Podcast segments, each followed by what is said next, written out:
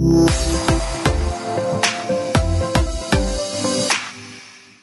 Schönen guten Morgen, hallo und willkommen zu BVB Kompakt.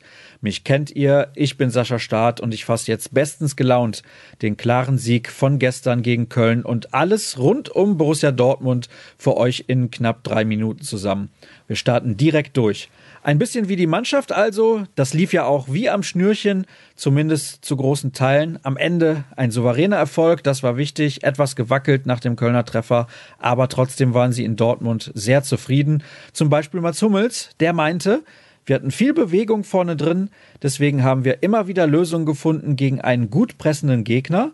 In Augsburg war nicht alles schlecht, aber heute hatten wir wenige leichte Ballverluste. Es war ein konzentrierter und engagierter Auftritt von uns. Die Jungs aus der Offensive haben richtig gut gearbeitet. Ich habe heute unter dem Strich viele gute Sachen gesehen. Das klingt tatsächlich sehr zufrieden. Damit sieht es für den Moment auch in der Tabelle wieder besser aus. Aktuell Platz 3, punktgleich hinter den Bayern.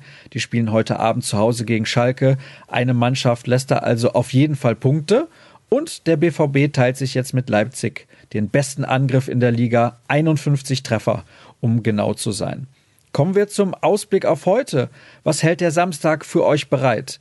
Die Profis haben tatsächlich frei, aber das nächste Spiel steht direkt wieder an, denn die Amateure starten in die Rückrunde. Um 14 Uhr wird im Stadion Rote Erde der Kick gegen den Wuppertaler SV angepfiffen.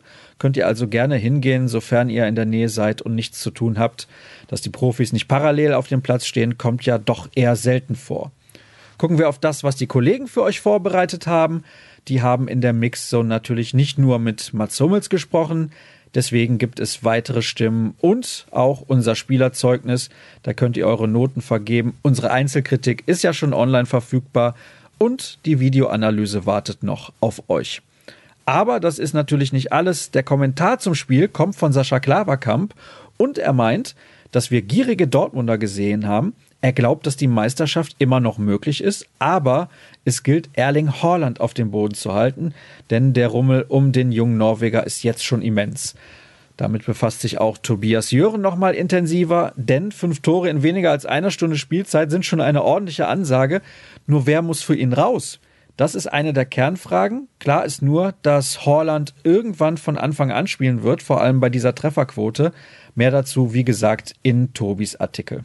Gut, ich glaube, das waren wieder jede Menge Infos für euch.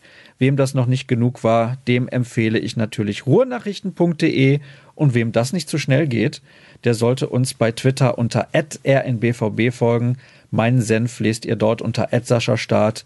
Damit verabschiede ich mich. Habt einen schönen Samstag. Wir hören uns morgen wieder. Bis dann.